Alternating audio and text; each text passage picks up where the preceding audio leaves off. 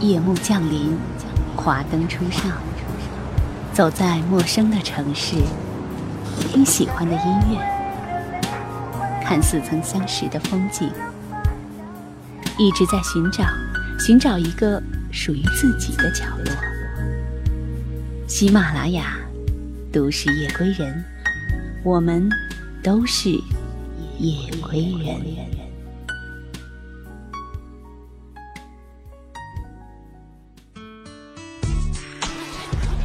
一个大大的背包，一台心爱的相机，一颗想走就走的心。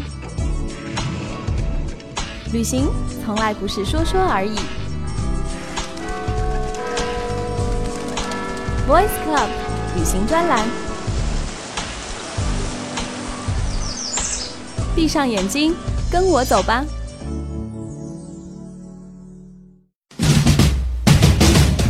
大家好，欢迎收听本期的《都市夜归人》，这里是行走的背包，我是 Voice Club 电台的主播 Leo。因为呢，我们原来的主播吴思璇和吴双正好这个礼拜都有事情，所以我算是代班主播。本节目由喜马拉雅和 Voice Club 电台联合出品。今天我们要去的地方是巴西。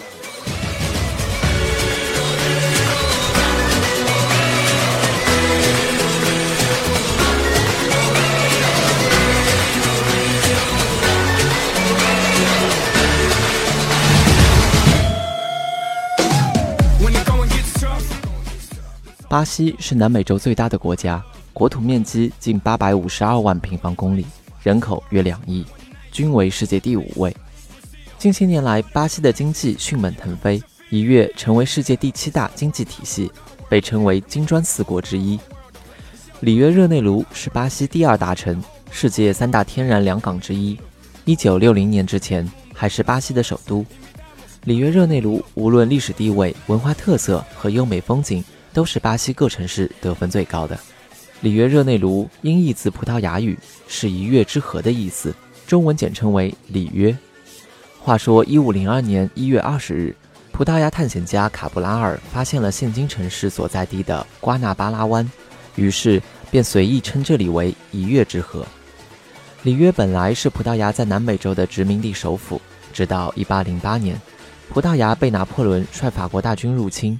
葡萄牙女王玛利亚一世和王室贵族逃亡到南美洲，从此将里约热内卢升格成为葡萄牙的首都。这是历史上唯一一个欧洲国家在欧洲以外设立的首都。葡萄牙局势平安后，1821年，葡萄牙王室迁回国内，留在巴西的葡萄牙王储佩德罗于1822年宣布巴西独立，里约又成为巴西王国的首都。20世纪中期。巴西政府为了使首都处在国家的中心位置，于1960年迁都至新建的巴西利亚，才结束了里约热内卢作为首都的历史。如今，在里约博物馆可以看到那历史的展示。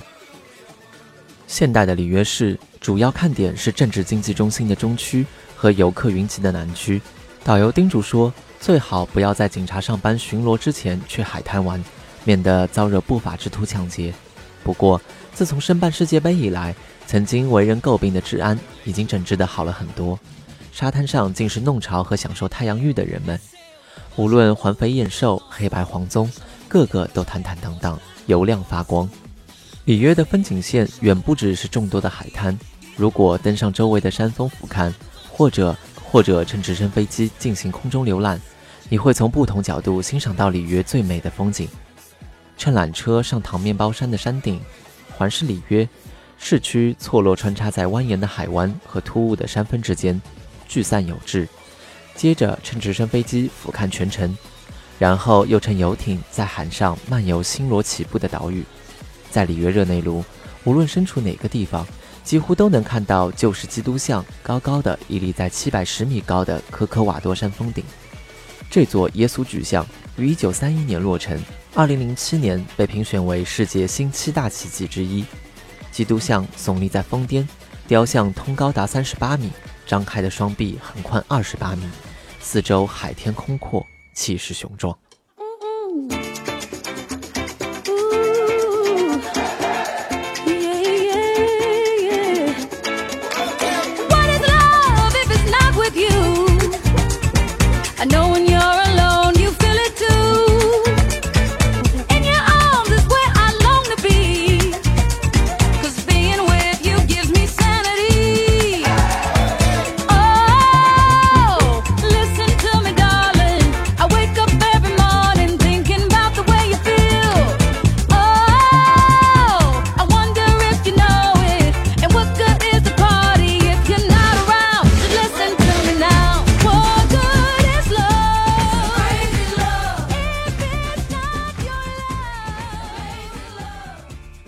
不论你有没有到过巴西，都会知道森巴足球和森巴舞。森巴一词据说是起源于非洲黑人基姆本杜语，是非洲土著人的舞蹈。在葡萄牙殖民者贩卖黑奴的几百年当中，森巴也漂洋过海来到了巴西。森巴舞起初是黑奴沉重劳作之后取乐的方式，后来也逐步流入社会的各个层面。其舞蹈也开始与其他舞蹈融合，包括欧洲的波尔卡舞、古巴的哈巴涅拉舞等，逐步形成了现代的巴西森巴舞和森巴节奏。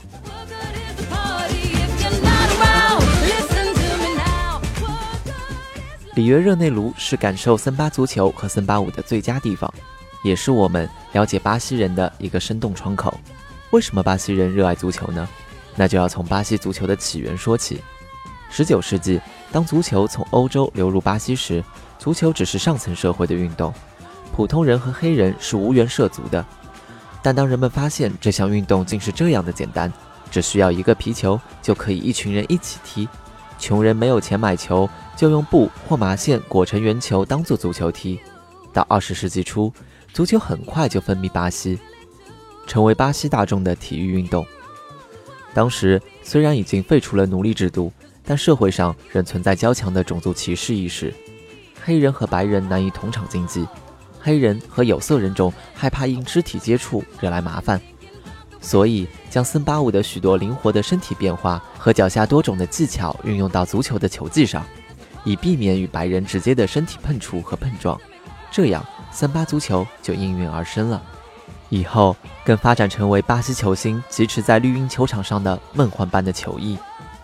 巴西是足球巨星涌现最多的国家，他们都是足球天才，拥有如跳森巴舞般的高超盘球技巧。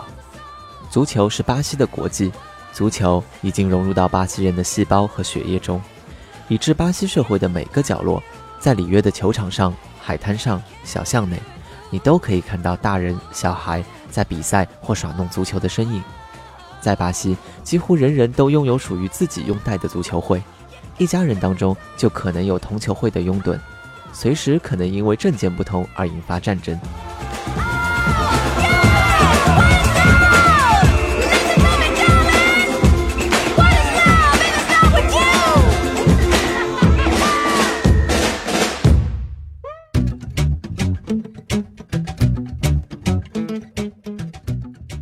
巴西曾经五次登上世界杯冠军的宝座，所以我们时常称巴西为“五星巴西”。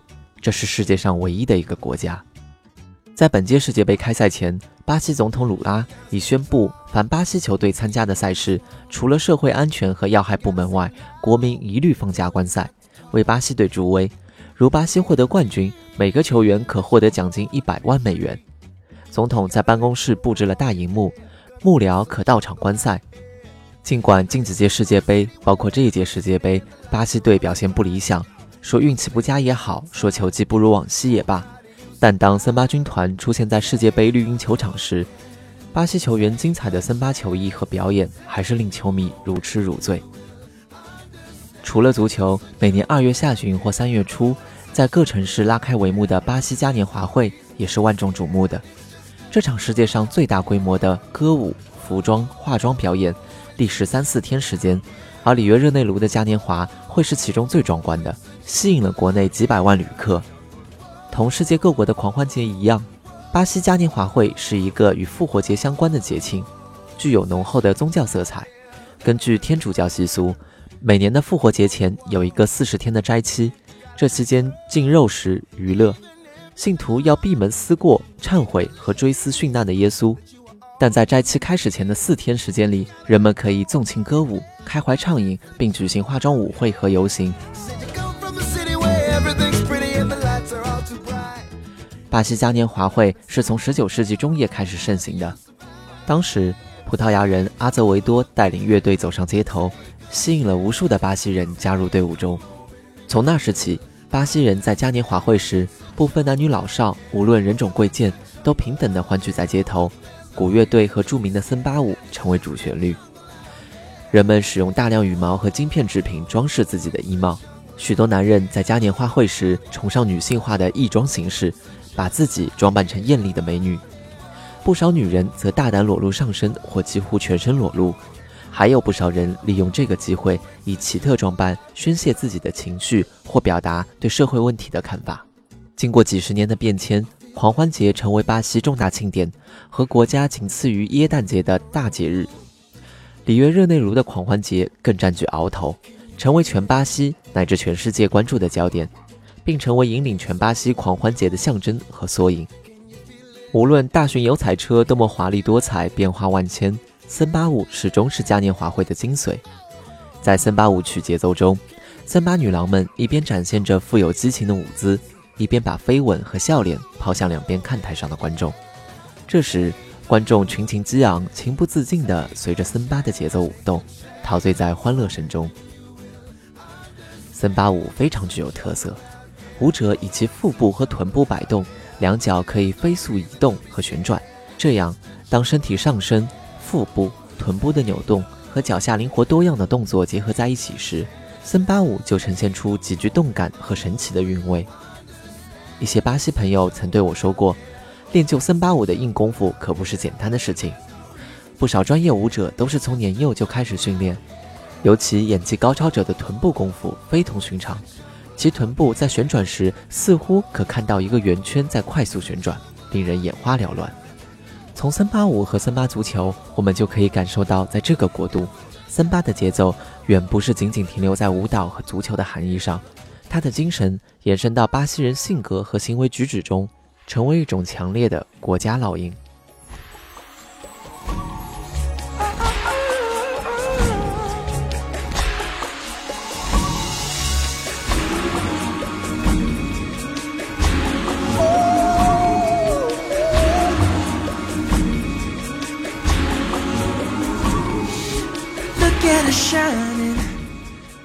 好了，今天的旅行就到这里，希望你会喜欢。晚安。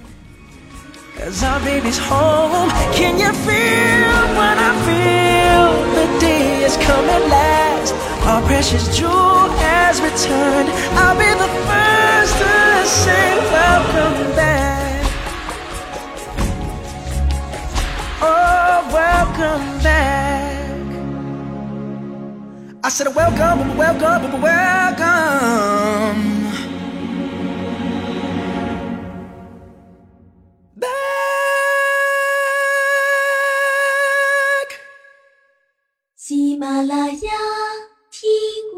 想听。